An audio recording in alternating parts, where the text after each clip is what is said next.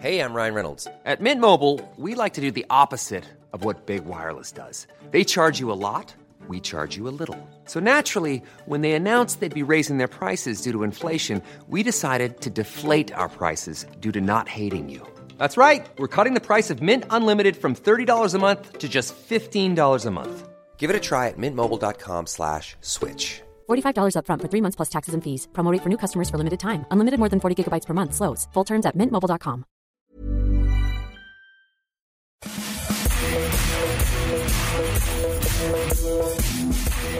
Bonjour à tous et bienvenue dans le FC Stream Team. Je suis Martin Mosnier, journaliste à Eurosport. Alors cette semaine, j'ai reçu beaucoup de messages sur Twitter pour connaître les coulisses de l'émission, savoir un peu comment on faisait ce FC Stream Team. Alors bah, je vais vous raconter par exemple comment nous avons préparé l'émission du jour. Hier, jeudi, je suis en repos, 21h, alors que j'étais en train de tenter péniblement d'endormir mon fils en lui murmurant des, des comptines. Maxime, mon supérieur hiérarchique, dois-je le préciser, m'envoie un WhatsApp. Euh, je t'avertis, Mosnier, demain j'ai pas le temps de préparer l'émission, donc tu te débrouilles. Voilà, donc voilà, ça c'est le message de, de Maxime. Et avec euh, ce message, une copie d'écran de son calendrier. Donc je vous la fais rapide. 9h midi, course de Noël. Après tout, c'est vrai que c'est le, Black, c'est le Black Friday. Et je comprends qu'à un moment donné, l'argent déborde de son compte en banque, vu son salaire de, de ministre. Et puis bon, il a que l'avant-dernier iPhone. Donc à un moment donné, il faut voir le, le sens des, des priorités. Pardon. Midi 14h, déjeuner avec euh, ses autres collègues. Et à partir de 14h, donc là jusqu'à maintenant, une petite sieste digestive. Donc effectivement, il avait vraiment pas trop de temps à me consacrer. Moi, petite main, pendant la nuit, je lui prépare ses fiches. Je tente surtout de pas le fâcher. Je prépare le sommaire, les sujets. Et ce matin, 7h21, alors que je suis sous la douche, coup de fil. Mosnier, je veux parler de Zidane, Messi et du Ballon d'Or, tu te démerdes. Voilà. Très bien, monsieur Dupuis, très bien. Pas de Griezmann euh, cette semaine? Il faut savoir que Griezmann, c'est le chouchou du patron. Du coup, 7 semaines sur 8, j'essaye de le glisser dans le sommaire. Et là, il me répond T'es sourd ou quoi, Mosnier? J'ai dit Zidane, Messi et le Ballon d'Or. Bon, je me démène, j'essaye de trouver des problématiques, tant bien que mal. On enregistre à 14h40. Maxime arrive à Eurosport à 14h37. C'est quoi le sujet sur Messi au fait? Alors je lui donne mes fiches, il soupire et il me glisse. J'espère que tu as pensé à l'intro au moins. Alors non, j'y avais pas pensé. Bah du coup, j'espère que Maxime, elle te convient cette intro. Elle est formidable. Mais il y a quelque chose qui est très bien là quand même parce que comme tu prépares mes fiches, je te félicite quand même pour la qualité de mon argumentation. Et, et en plus, tu remarques que je te fais tout Et le temps tu- briller parce que tes fiches sont meilleures que les miennes. Et voilà, et c'est ça le problème, c'est ça qui est dommage. Mais non, mais t'es- eh, c'est quand même toi qui décides de mon augmentation et tout ça. Donc euh, il faut quand même que je te faut fasse briller un petit peu le produit, tu vois. Que t'aies l'air un peu de préparer le truc. Faut qu'on en parle. Euh, D'ailleurs, un jour, il faudrait qu'on fasse des entretiens individuels en podcast. Ce serait pas mal. Ah bah moi je suis, je suis chaud, hein. franchement je suis chaud. Hein.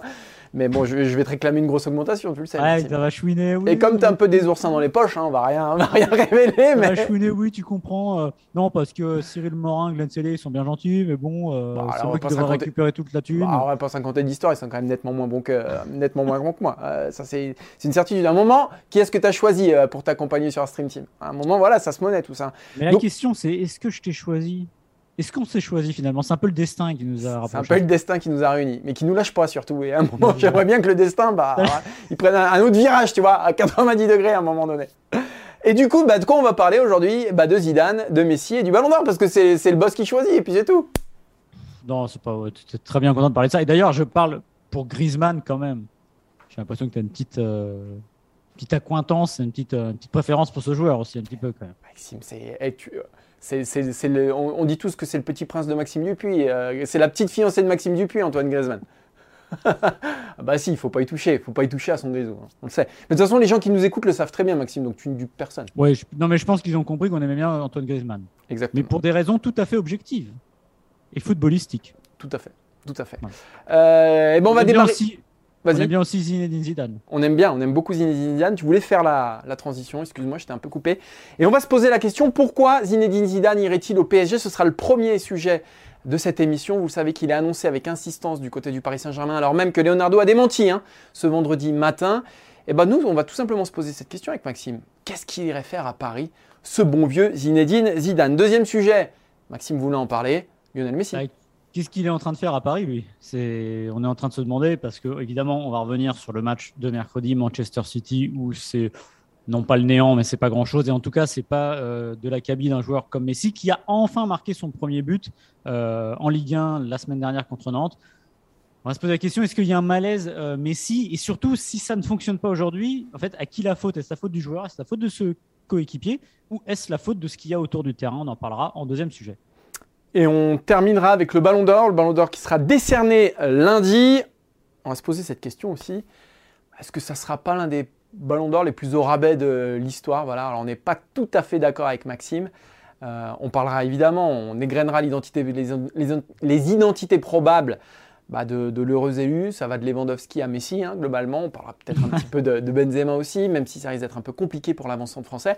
Mais voilà, on va se poser la question est-ce que cette année on n'aura pas un, ballon d'or au rabais? Maxime, t'es prêt? Alors non, je voulais quand même que tu nous parles. Non, on parlera en fin d'émission d'Orelsan. Comme ça, ça permet aux ah gens de rester jusqu'au bout. Ça fera le lien avec l'émission précédente. Voilà. parce que Maxime. Cette émission, c'est aussi une série, c'est un, épisode. Et vous vous rendrez compte pendant le Ballon d'Or que moi, j'ai pas changé de version depuis mois de juin. Et juste quand Maxime va vous parler d'Orelsan, c'est un peu comme quand vous, vos grands-parents vous parlent d'Internet avec la souris. Ok, j'ai réussi à cliquer.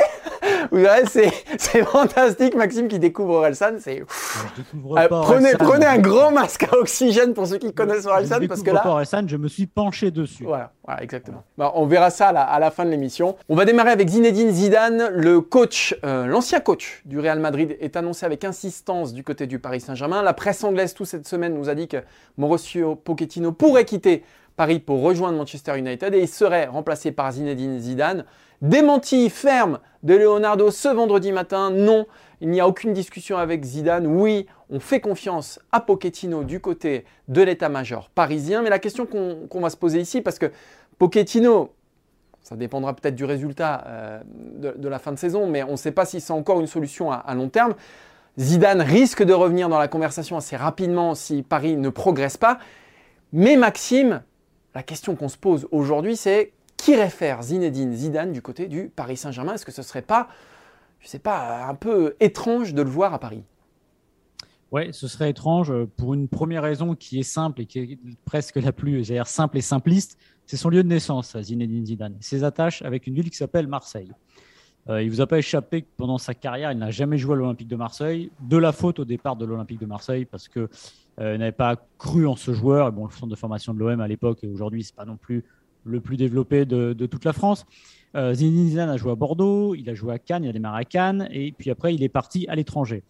Euh, quand vous parlez de Marseille à Zinedine Zidane, bah évidemment, il y a les yeux qui brillent parce que c'est sa ville. Il l'a redit d'ailleurs récemment euh, de passage dans la cité phocéenne à nos confrères de, de, la Provence. Il a dit Je suis Marseillais, sûr et certain. Mais il a ajouté Même s'il peut se passer beaucoup de choses. Donc, même s'il peut se passer beaucoup de choses, dit euh, que euh, ça compte d'être Marseillais. Mais, et c'est mon avis aussi, je pense que si un jour il y avait besoin de faire un entorse là-dessus pour une offre telle que le PSG, à condition que ça l'intéresse, je pense qu'il ne serait pas loin de faire l'entorse. Encore une fois, joueur, il a aussi expliqué à un moment qu'il ne pouvait pas jouer à l'OM parce que euh, à la fin de sa carrière, il dit que ça aurait été trop difficile parce qu'évidemment, imaginez, c'est le Messi à l'OM. Moi, il y a quelque chose qui me paraît plus, euh, on va dire, important que son lieu de naissance et ses attaches marseillaises, c'est l'équipe de France, encore une fois. On en a encore parlé la semaine dernière. L'équipe de France, a priori, il y a quand même beaucoup de chances pour qu'elle soit libre, entre guillemets, après la euh, finale de la Coupe du Monde 2022. Didier Deschamps a commencé à ouvrir la porte, à laisser entendre qu'il pourrait avoir une autre vie euh, en club après ça. Il ne l'a pas fait pendant les neuf premières années où il expliquait toujours je veux rester plus longtemps, l'équipe de France, l'équipe de France. Je suis très heureux dans cette situation. Là, je pense que Didier Deschamps comprend que soit il se plante à la Coupe du Monde, ce sera terminé, soit il est double champion du monde, il n'y aura pas grand-chose à aller chercher de plus. Donc la place, a priori, sera nette. Et pourquoi c'est quelque chose qui compte? Parce que déjà, euh, la Fédé est très intéressée évidemment, et notamment le, Gret qui n'en a jamais fait euh, secret par Zinedine Zidane, et le joueur lui aussi évidemment, parce que un joueur comme ça, comme Michel Platini à l'époque, on a envie un moment de le voir à la tête des Bleus, surtout avec ce qu'il a fait au Real Madrid. Et un détail là-dessus, il a quitté deux fois le Real Madrid, Zinedine Zidane. La première fois, c'était la fin de, de cycle de son équipe. La deuxième fois, il était fatigué. Mais il se trouve que le hasard fait bien les choses et qu'il a quitté la première fois l'équipe de France en 2018, année de Coupe du Monde, et donc année où potentiellement il peut y avoir un renouvellement. Et la deuxième fois, c'était cet été, année d'euro, année d'euro, pardon, euh, là où potentiellement peut aussi y avoir un renouvellement. Donc je pense que vraiment son objectif numéro un, c'est d'aller prendre l'équipe de France quand elle sera libre. Et je suis très étonné, Martin, qu'il aille chercher le PSG dans l'intervalle parce qu'il y aurait le risque justement de rater l'équipe de France. Alors ça, euh, c'est vrai que tu as, as, mis le doigt sur deux raisons essentielles. J'en rajouterai une troisième. C'est, euh, je pense qu'il a beaucoup plus à perdre au Paris Saint-Germain qu'à y gagner. Aujourd'hui, l'image de Zinedine Zidane, c'est quoi? C'est l'image d'une légende, d'un des allez, 10, 5 meilleurs joueurs de, tous les temps. Et sur le banc, en tant qu'entraîneur, il a entraîné quoi? 3 ans et demi, 4 ans à peu près? Mmh. Euh, il en a à 3 Ligues des Champions et 2 championnats? Euh, donc c'est immaculé le palmarès de Zinedine Zidane. C'est qu'il n'y a pas un faux pas, tout va bien, tout est parfait dans le plus grand club du monde, en plus le Real Madrid. Pourquoi aller au Paris Saint-Germain? Pourquoi prendre ce risque-là? Tu as dit l'image du Marseillais euh, qui vient à Paris en plus. Effectivement, je ne reviens pas dessus. Mais il y a aussi. Regardez comme le PSG a abîmé l'image des entraîneurs à qui il a euh, confié son destin. Euh, Laurent Blanc, il s'en est jamais remis. Ça, c'est. Voilà. le Paris Saint-Germain, il ne s'en est jamais remis. Et sur le CV de Tuchel et d'Unai Emery, ça reste une tâche, le Paris Saint-Germain. Et quand on voit comment démarre l'idylle avec Pochettino, on se dit que de toute façon, ce n'est pas un club pour les entraîneurs. Ce n'est pas un club à entraîneurs, le Paris Saint-Germain. C'est un club qui, euh, dont les rênes sont tenues par les joueurs. Par définition, c'est un club de stars, donc c'est très compliqué. Alors oui, Zinedine Zidane, il a réussi au Real Madrid. J'entends tout à fait euh, ce, que, vous pouvez me répondre là-dessus. Malgré tout, je pense que pour l'image, et l'image, elle est importante pour Zidane, elle est, elle est capitale. Aujourd'hui, encore une fois, euh, je ne vais pas développer là-dessus, mais Prenez le pouls de n'importe qui qui connaît un petit peu le football, Zidane, c'est la statue du commandeur. Pourquoi il irait prendre le risque d'effriter euh, cette image-là, d'abîmer euh, sa réputation en entraînant peut-être le club qui est le plus incoachable au monde, tout Zidane qu'il est euh, Sans doute il y aurait beaucoup à gagner, mais il y aurait surtout énormément à perdre là-dedans. Après, je comprends le Paris Saint-Germain. Si, on peut parler de. si on renverse le miroir, je comprends le Paris Saint-Germain. Parce que là encore, et on sait que le PSG, pour le Qatar, l'image, c'est ce qu'il y a de plus important. résultat sportif et l'image, c'est quasiment au même niveau. À prendre Zidane pour toutes les raisons que j'ai dit juste avant, bah voilà, ça, ça, remplit euh, toutes les cases. Et puis Zidane, effectivement, c'est un homme qui sait y faire avec un vestiaire de star. Je pense qu'au Real Madrid, il a été euh, servi. Et qu'en plus, Paris, euh, ces derniers temps, a donné euh, son banc à des entraîneurs qui, étaient, euh, qui avaient des idées de jeu, qui étaient en, pas en apprentissage, mais qui étaient sur, une, sur une trajectoire ascendante, mais qui n'étaient pas encore au sommet. Donner à Zidane, c'est faire un autre pari, et pour moi, faire un pari avec un peu plus d'assurance. Donc, du point de vue du PSG, je comprends. Du point de vue de Zidane, je ne comprends pas. Alors moi, je suis pas. Alors je suis d'accord avec toi sur euh, Zidane. C'était aussi ma, dernière limite, c'est-à-dire le risque PSG plus à perdre qu'à gagner. Zidane, au fond, c'est pas vraiment un homme de projet. C'est-à-dire qu'il est arrivé à chaque fois. c'est pour ça que ça peut marcher au Paris Saint-Germain. Oui, mais alors oui, mais alors attends, laisse-moi aller au bout de, ma réflexion. On le réduit souvent à un meneur d'hommes, ce qui est un peu caricatural, même si je pense que c'est un meneur d'hommes de luxe, c'est-à-dire qu'il fait ça extrêmement bien. Je pense surtout que c'est un entraîneur pragmatique. Il sait faire avec ce qu'il a.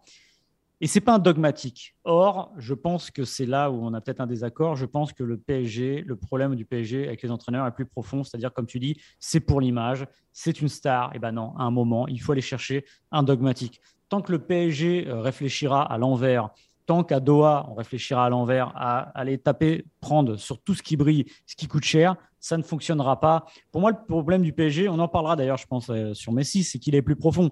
C'est-à-dire que il faut laisser la main à un entraîneur et aller chercher un jour quelqu'un qui a des idées, une vision large et surtout lui donner les clés, c'est-à-dire lui dire, comme Guardiola City, regardez les superstars mercredi, alors c'est des formidables joueurs City, mais les superstars, elles étaient de quel côté Elles sont du côté du Paris Saint-Germain, mais on voit bien que ça ne suffit pas. À un moment, il faut avoir des idées, il faut avoir une ligne de conduite et avoir un peu les mains libres, ce que les entraîneurs du PSG successifs finalement, non pas vraiment, parce qu'on leur impose des joueurs. Alors oui, c'est Neymar, c'est Mbappé, c'est Messi, sauf que si c'était seulement ça qui faisait gagner, ça se saurait, ça ne fonctionnerait pas ainsi. Donc je pense vraiment que le PSG aurait intérêt à revoir sa copie là-dessus. Et je suis même pas sûr finalement que pour le PSG, aller chercher un entraîneur comme Zidane serait une bonne idée, parce que si le PSG ne change rien à ce qu'il y a autour dans l'encadrement et sa façon de faire, ça sera toujours la même chose. Moi, je pense que c'est son ADN et qui ne changera jamais. C'est impossible. Tant que ce sera euh, verrouillé par Doha, tous les choix, euh, notamment ceux des joueurs, bah, c'est comme le dit Pochettino, hein, quand on vient à Paris, on vient pour le projet, c'est Paris. Le projet, c'est pas ce que j'ai en tête. Et en ce sens, je pense que Zidane euh, est peut-être mm, bah, l'option la plus aboutie, le boss de fin de, ces entraîneurs qui peuvent arriver avec un projet de jeu, disons, qui peut se diluer dans le, projet du club. Voilà. En, fait, la difficulté du PSG, c'est que j'ai l'impression que c'est un peu Guardiola ou rien. Parce qu'il y a Guardiola finalement qui, cocherait vraiment toutes les cases, c'est-à-dire la superstar et l'idée de jeu. À partir du moment où vous n'êtes pas à ce niveau-là, c'est-à-dire Emery et Tourelle qui étaient quand même des entraîneurs en devenir et qui aussi apporter des idées fraîches, mais franchissez un cap en allant au PSG, c'est trop compliqué de résister. Voilà. Et je pense qu'aujourd'hui, si le PSG voulait vraiment un technicien qui le mette dans le droit chemin, la seule autorité, ce serait Guardiola. Zidane a une autorité. Voir Klopp. Voir Klopp, exactement. Euh, Zidane, il a une autorité, mais je ne pense pas qu'il ait les idées du projet à long terme. C'est ça, voilà, tout simplement. Donc, il y aurait quelque chose qui ne fonctionnerait pas. À un moment, il faudra que le PSG se pose les bonnes questions et se dire on investit énormément sur des joueurs. Bah, ça vaut le coup aussi euh, d'aller investir. C'est un peu comme dans une Formule 1, le châssis et le moteur. Si vous avez qu'un des deux qui est très très bien, ça ne fonctionne pas, et ben, à un moment, il faut faire l'effort d'aller chercher quelqu'un qui aura des idées et qui aura l'autorité de faire changer la culture du club que tu as défini tout à l'heure. Et, juste pour terminer sur Zidane, euh, sur l'équipe de France, il y a des générations exceptionnelles qui arrivent. C'est-à-dire qu'en plus, il prendrait l'équipe de France à un moment où il y aurait des joueurs qui ont déjà gagné, parce que qui gagne ou pas au Qatar, finalement, il y aura encore les joueurs qui ont gagné en, 2018. Hein. on pense à Pogba et Varane notamment, hein, qui restent des joueurs jeunes, plus des générations entières qui attendent derrière.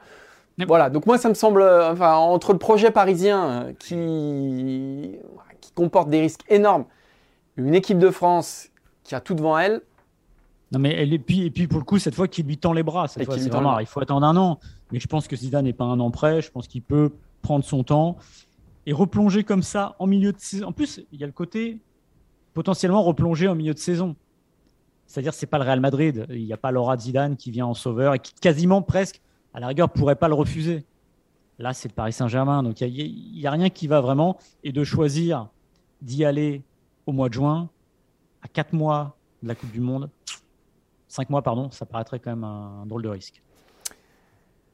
Alors, on a terminé avec Zinedine Zidane et on va continuer sur le Paris Saint-Germain puisqu'on va parler bah, de la star, elle, qui est venue euh, l'été dernier, Lionel Messi. Lionel Messi euh, qui en est à 4 euh, buts du côté euh, du Paris Saint-Germain, 3 en Ligue des Champions, 1 en Ligue 1. C'est un but toutes les 194 minutes.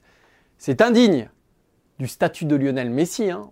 Pour une fois, ces personnes, on va dire que c'est un des deux meilleurs joueurs euh, bah, du 21e siècle. Hein, on, peut quasiment, affirmer ça. Euh, Maxime, ça fait combien? Ça fait septembre, octobre, novembre? Allez, ça fait 3, mois, un peu plus de 3 mois qu'il est là maintenant, Lionel Messi. Est-ce qu'il y a déjà un malaise Messi à Paris pour toi? Il y a à peu près 3-4 euh, mois, au mois d'août, au moment où il signe, on a fait une émission spéciale où on se demandait, on se posait la question suivante. Qui serait le meilleur buteur du Paris Saint-Germain cette année? Il y avait un petit avantage Mbappé quand même, on se doutait. Mais si on m'avait dit que, arrivé quasiment dans les premiers jours de décembre ou les derniers jours de novembre, Lionel Messi n'aurait marqué qu'un but en Ligue 1 bah, honnêtement, je n'y aurais pas cru, tout simplement. Euh, il y a les trois buts en Ligue des Champions qui sauvent un peu, qui, relèvent un peu le paysage, mais il y a tout ce qu'on voit sur le terrain, voilà, tout simplement. On voit un joueur qui est aujourd'hui en peine et qui est un peu à l'image de son club, c'est-à-dire que l'impression qu'il n'y a pas d'idée autour de lui. C'est-à-dire que vous reprenez le match de Manchester City, combien de fois on a vu le PSG attaquer à 3 avec un, un groupe qui était complètement scindé en deux, aussi bien offensivement, on l'a vu, défensivement, quand il y en a 7 qui défendent et 3 qui attendent et trois qui contre-attaquent avec Mbappé qui balance une flèche et après les trois essaient de se débrouiller. L'idée, elle s'arrête là, l'idée du PSG aujourd'hui. Mais si, il faut comprendre qu'au FC Barcelone, tout tournait autour de lui. Alors il y a eu un moment où le FC Barcelone avait un collectif qui était complètement dingo et qui évidemment aidait forcément à le mettre sur orbite, même s'il n'a jamais eu besoin notamment de ça ou d'être hyper bien entouré. On l'a vu ces dernières années, mais n'empêche qu'il y avait une autre stratégie autour. Il y avait quand même une idée, c'est-à-dire qu'elle n'était peut-être pas toujours bien réalisée avec le Barça qu'on a vu ces dernières années, mais au moins il y avait une idée de collectif et d'entourer une superstar, une méga star unique. Lionel Messi, on a vu que les autres qui sont venus, notamment Griezmann, c'est très compliqué euh, de devenir quelqu'un à côté de lui. Il y a eu la, MSN, mais à la rigueur, la MSN, les rôles étaient assez bien répartis finalement. C'était Messi, puis Neymar, puis Suarez dans un rôle complètement différent pour Suarez qui n'empiétait pas. Aujourd'hui, on arrive à un PSG où personne n'a décidé de choisir rien du tout. C'est-à-dire qui est la superstar du PSG On a tous quand même l'impression que la superstar du PSG, ça devrait être Mbappé qu'il faudrait construire autour de lui, mais d'avoir Messi et Neymar autour, bah, ça empêche justement de dire on joue pour Mbappé. Voilà. Donc aujourd'hui, on est dans un entre-deux et Messi, actuellement, tout Messi qu'il est, tout talentueux qu'il est, sextuple ballon d'or, bah, il est en train, non pas de se noyer, mais de surnager comme il peut. Et à vrai dire, ça fait un peu de peine parce qu'on sent qu'il n'est pas forcément allé sur le terrain. Alors, il n'a jamais été très émotif. On n'a jamais très bien réussi à savoir ce qu'il avait dans la tête, Lionel Messi, tout au long de sa carrière. Mais en tout cas, en ce moment, Martin, ça ne tourne pas vraiment rond autour de lui. En fait, on, a fait une erreur quand il est arrivé. C'est qu'on ne s'est pas vraiment posé la question de, la greffe.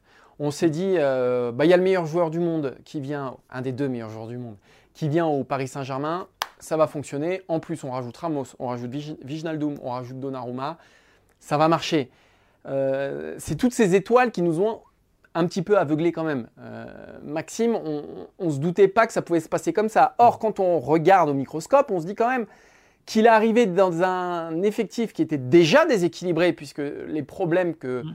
connaît Paris aujourd'hui, il les connaissait déjà l'an dernier, et que Messi ne pouvait pas être la réponse à ces, problèmes-là. Euh, puisqu'on n'avait pas vraiment de problème de, finition ou de, talent offensif. C'était pas ça les problèmes du Paris Saint-Germain, c'était dans l'expression collective. Et on sait que c'est pas forcément, euh, enfin Messi, c'est pas Iniesta ou Xavi. Euh, pour, pour, caricaturer. Donc il était déjà, il arrivait dans, un, dans une situation qui était déjà imparfaite. Il a tout Messi qu'il est avec son talent, tout ce qu'il peut apporter, il a quand il a grossi le trait en fait de cette imperfection là. Euh, enfin, en tout cas, moi, c'est comme, ça que, c'est comme ça que je le lis.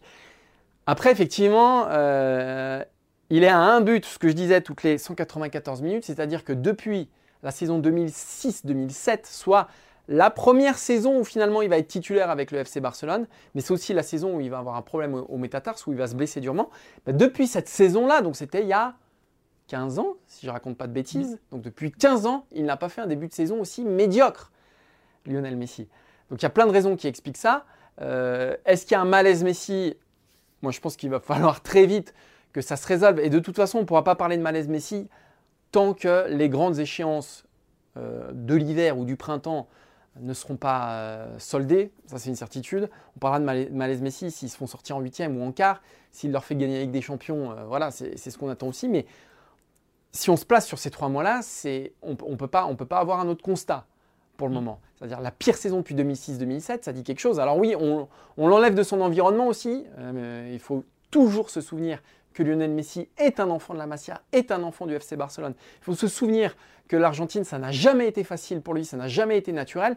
Et donc quand tu le sors de ça, alors qu'il n'est pas préparé, qu'il pense qu'il va prolonger pour le mettre au Paris Saint-Germain quelques jours plus tard, c'est vrai que ça ne peut pas se passer comme ça. Moi, je pense qu'il est moins transposable de projet en projet qu'un Cristiano Ronaldo, par exemple. Même si c'est facile de dire ça aujourd'hui, parce que Ronaldo, il sort euh, Manchester United en, Ligue des Champions, il sort euh, des, matchs de ouf. Mais je pense que intrinsèquement, c'est moins facile pour lui. Et c'est ce qui est triste quand on voit aujourd'hui l'état du FC Barcelone, c'est de voir comment un club peut, j'allais dire, mouler un joueur comme Messi, le mettre à son image et en faire un joueur formidable. Quand on voit ce qu'est devenu le FC Barcelone, ça rend assez triste, mais ça, c'est une parenthèse.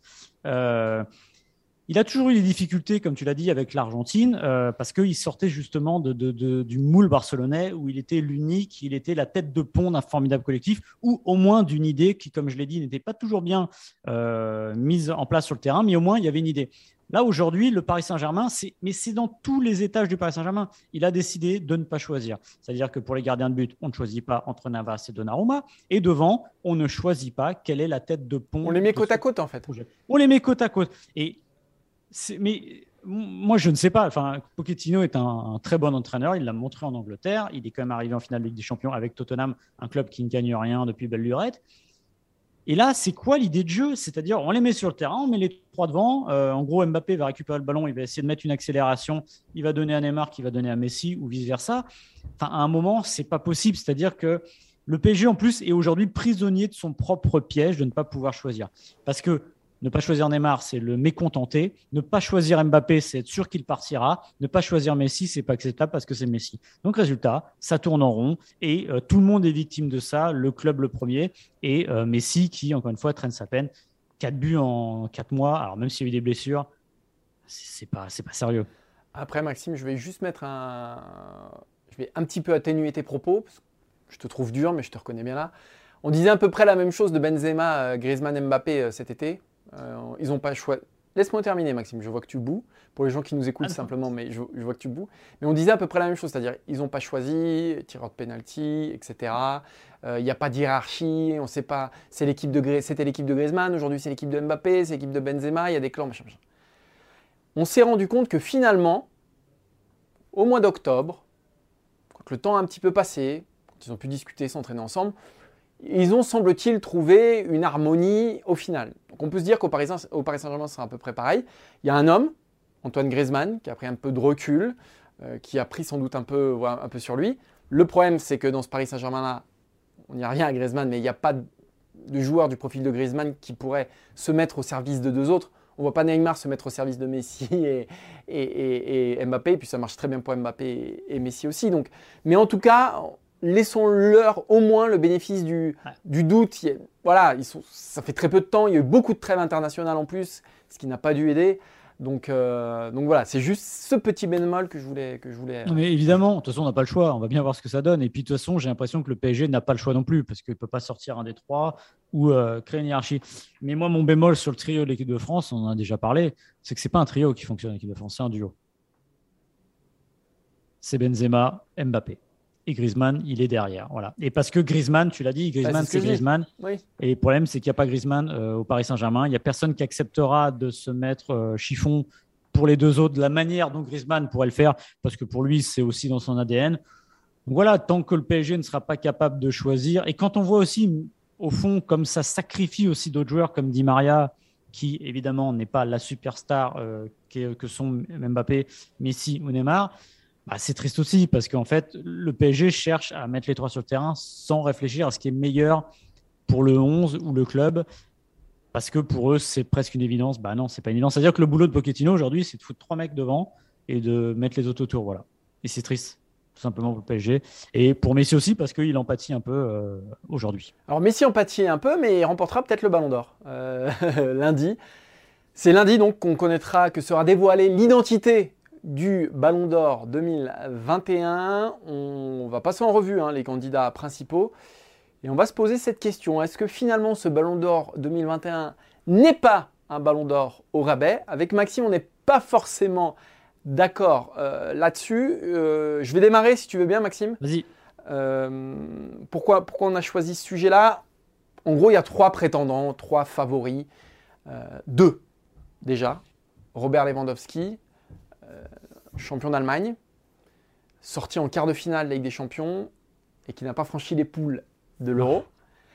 Et on a euh, euh, Lionel Messi. le meilleur buteur. plus meilleur de 60 buteur buts, plus de 60 buts sur l'année, exactement. Et on a euh, de l'autre côté Lionel Messi, dont on a parlé au sujet précédent. Donc Lionel Messi qui a remporté la Copa América, euh, qui, fait- qui s'est fait sortir en huitième de finale de Ligue des Champions, qui termine troisième de Liga et qui reste sur euh, bah, des derniers mois un petit peu catastrophiques. Si c'est Messi euh, qui remporte le Ballon d'Or euh, lundi, je pense que l'accueil ne sera sans doute pas aussi chaleureux que ses Ballons d'Or précédents parce qu'il traverse une période très compliquée avec le Paris Saint-Germain et que donc son Ballon d'Or sera marqué de cette ombre-là. Si c'est Lewandowski, moi ce qui me dérangera, c'est qu'il n'a- il n'aura gagné absolument aucun trophée majeur dans cette saison. Le Bayern qui remporte la Bundesliga, euh, c'est un peu comme quand les feuilles tombent des arbres à l'automne. Voilà, bah, c'est un peu toujours pareil, hein, toutes les années, euh, ça revient. Donc euh, on ne peut pas dire non plus que ce soit un fait saillant.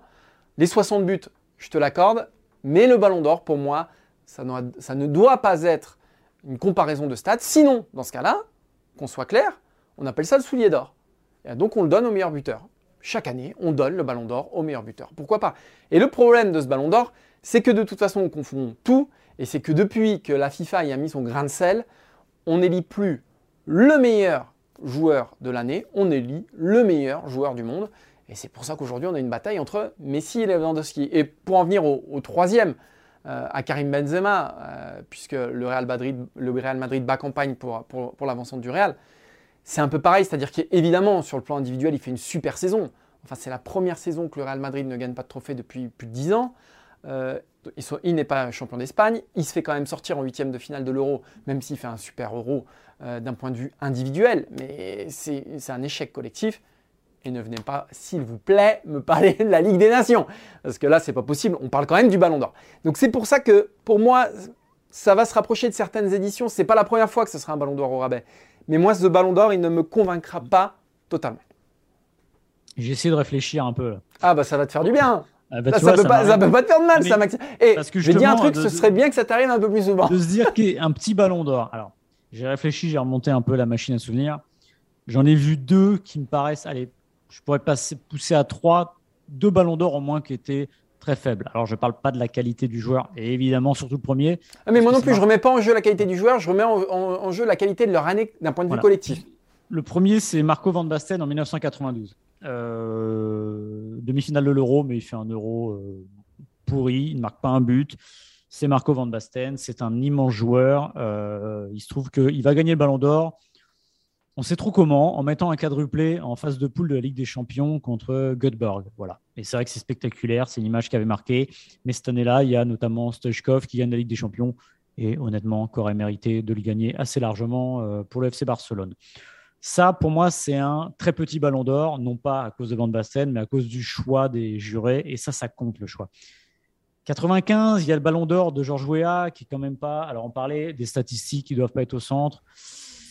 Je suis allé revoir parce que je me souvenais qu'il marquait pas beaucoup cette année-là en Ligue 1. Il a mis 7 buts sur la saison. Mais sur l'année, la fin de l'année où il est au PSG, donc de janvier à mai, il marque un but en Ligue 1 et un but en C1 au match aller contre le FC Barcelone en quart finale. C'est des buts marquants. Disons que Weah, il a gagné ce ballon d'or-là parce qu'il a beaucoup marqué les esprits, c'est-à-dire même à l'AC Milan, quand il est arrivé tout de suite, il a pris la, la, mesure de ce club qui était encore à l'époque un immense club. Il a mis six buts jusqu'en décembre, euh, trois en UFA, et j'ai regardé sept passes décisives, mais je me souviens qu'il marquait quelque chose. Donc, euh, disons que c'est un ballon d'or qui avait été gagné aussi parce qu'il y avait la symbolique. C'est la première fois que les joueurs africains étaient euh, dans, le, dans le scrutin, et c'était bien de les récompenser, surtout ce joueur-là qui était formidable. Mais ce n'était pas une grande année, parce que derrière, c'était Klinsmann et Litmanen. J'ai aussi, moi, personnellement, Owen en 2001, il est blessé à peu près la moitié du temps. Il met son triplé contre l'Allemagne. Ok, Liverpool gagne beaucoup, gagne cinq titres.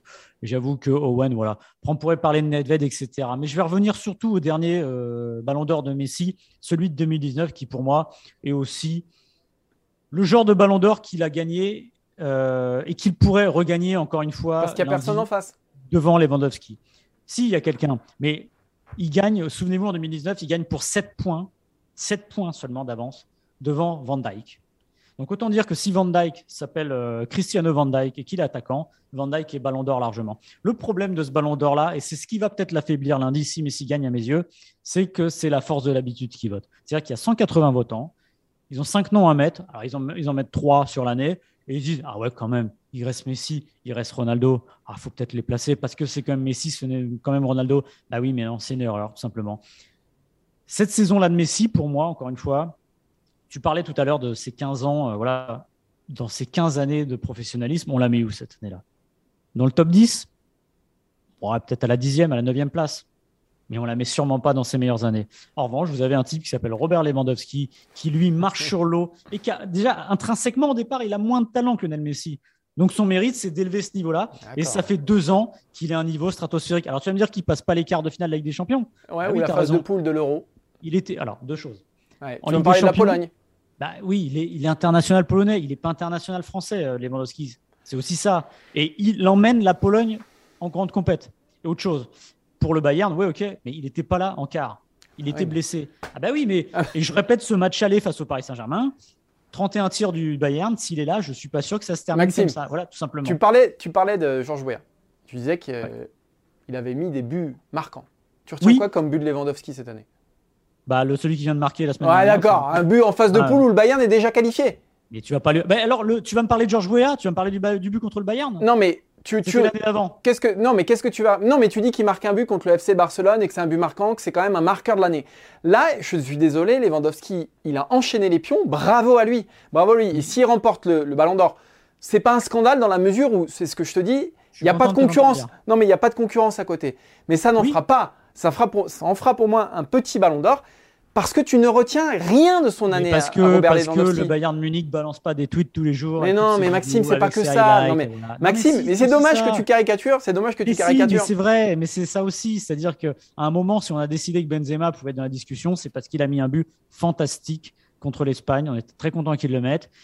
Et oui, mais c'est au moins en finale d'une compétition, tu vois. Bon, il, il est, c'est la Pologne.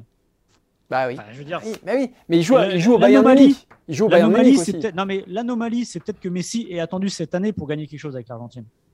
Ouais, peut-être. C'est pas que la Pologne se fasse sortir au premier tour de l'Euro. Mais au moins de Messi de cette année, tu retiendras. Moi, tu, on en parle souvent, mais tu, et tu- tu es d'habitude d'accord avec moi, c'est ce qui me surprend d'ailleurs là. Euh, c'est que d'habitude, tu es plutôt de mon côté, mais là, je sais pas pourquoi. Tu dois, as non, dû, non, t'as non, dû découvrir des, des grands-parents polonais, ou je sais pas ce qui s'est passé dans ton année, mais bon, bref. Non, mais Non, mais moi, on l'a- je victoire, la victoire en Copa América est un marqueur fort de cette année.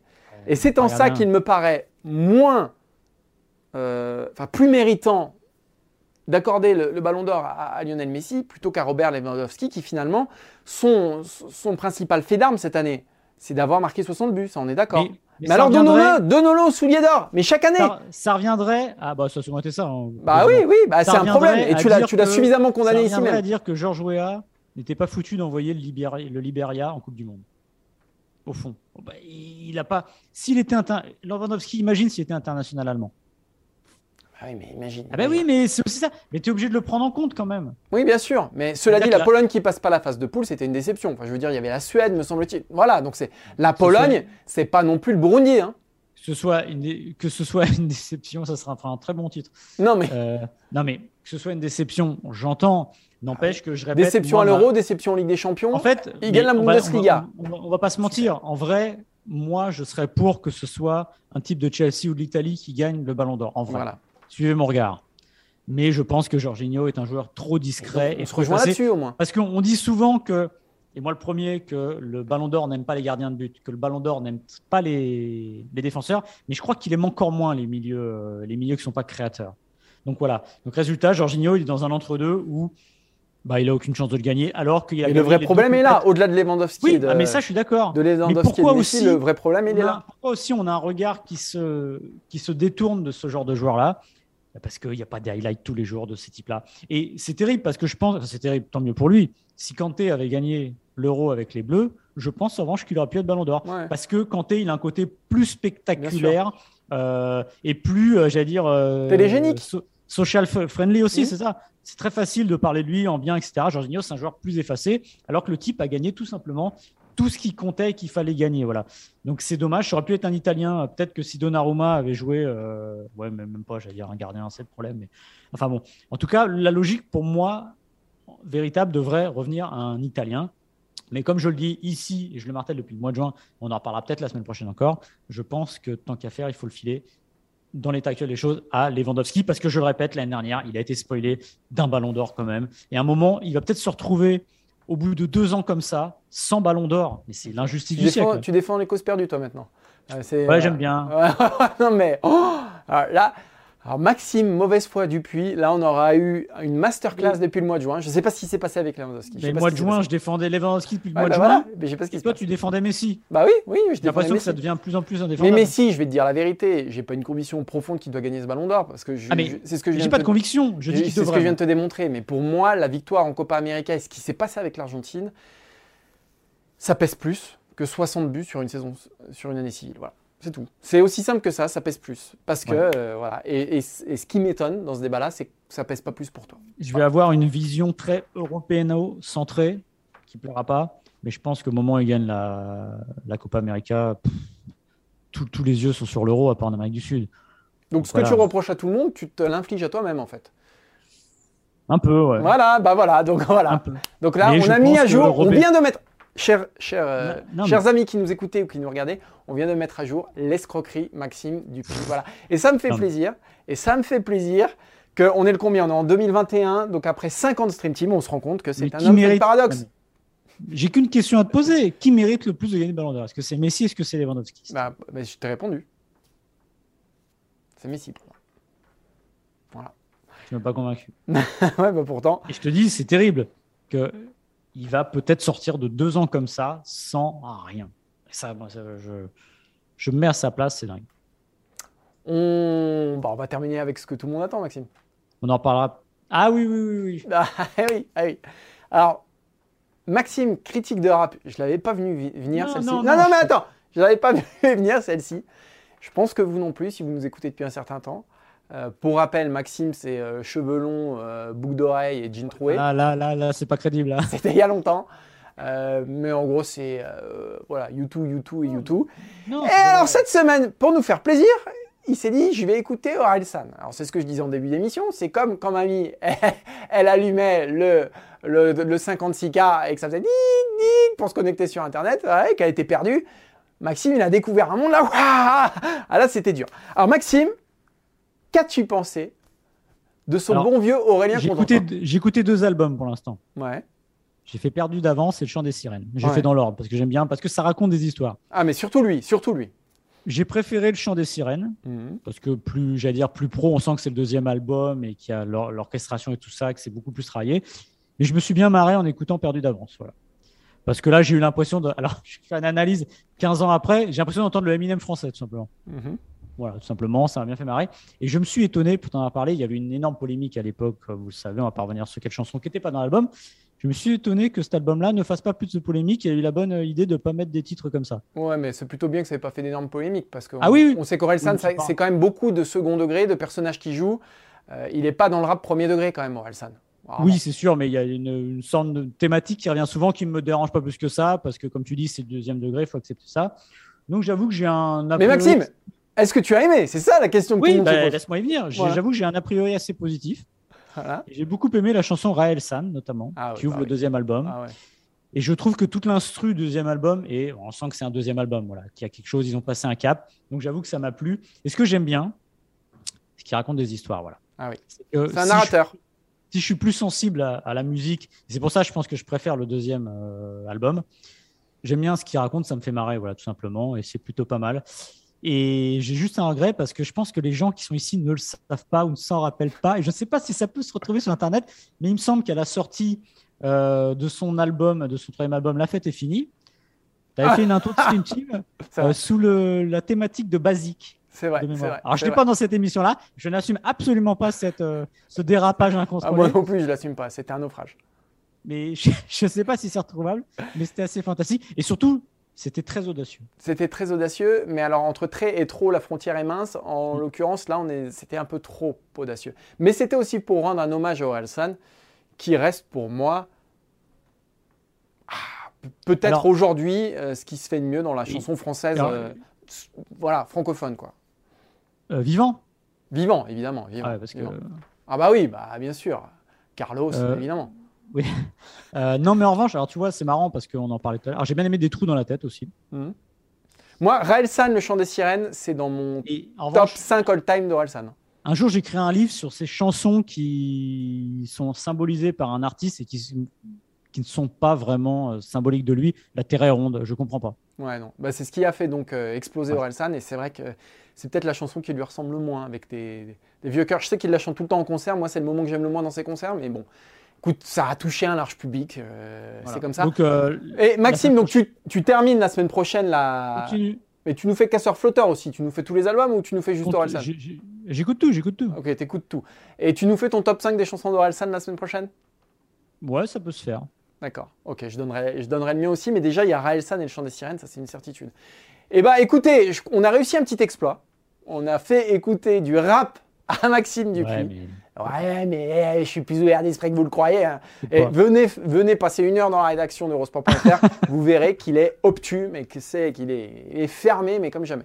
Les gens qui nous écoutent le savent très bien que non. Et il va vous faire croire le, le contraire. Voilà, bah bon. Euh, bah, merci Maxime, merci Zep Petit aux manettes, Euh, Marco Popovic au visuel, ce bon vieux Marco. Maxime Dupuis, évidemment, nouvelle, nouveau, nouvelle plume du rap français, qui est là, à Alors- la vitesse sous ça va, il nous sort un Ah, album non, dans non, deux non, ans. Hein Non, mais ça, en revanche, ça c'est. Là, Le là, Duc de Moore. je- J'en ai pas parlé, mais ouais, l'écriture est formidable. ah bah, c'est fantastique. c'est un, un vrai talent et ça, c'est. Et j'aimerais presque le voir écrire euh, des. Un bouquin, un truc comme ça. Des articles pour franchement- Eurosport.fr, genre des CR, des comptes rendus du Stade Malherbe. Et, et ça, c'est- et voilà, t'imagines le coup de, le coup de pub. Et en plus, c'est un gars comme toi et moi, je suis sûr que si on lui proposait, ce serait drôle. au live, Orelsan au live. Ah, ce serait, ah, ce serait, Un Candijon avec Orelsan. oh, ce serait fantastique. Bon, on va bosser sur le sujet. Merci Maxime. On se donne rendez-vous la semaine Martin. prochaine pour un nouveau numéro du FC Stream Team.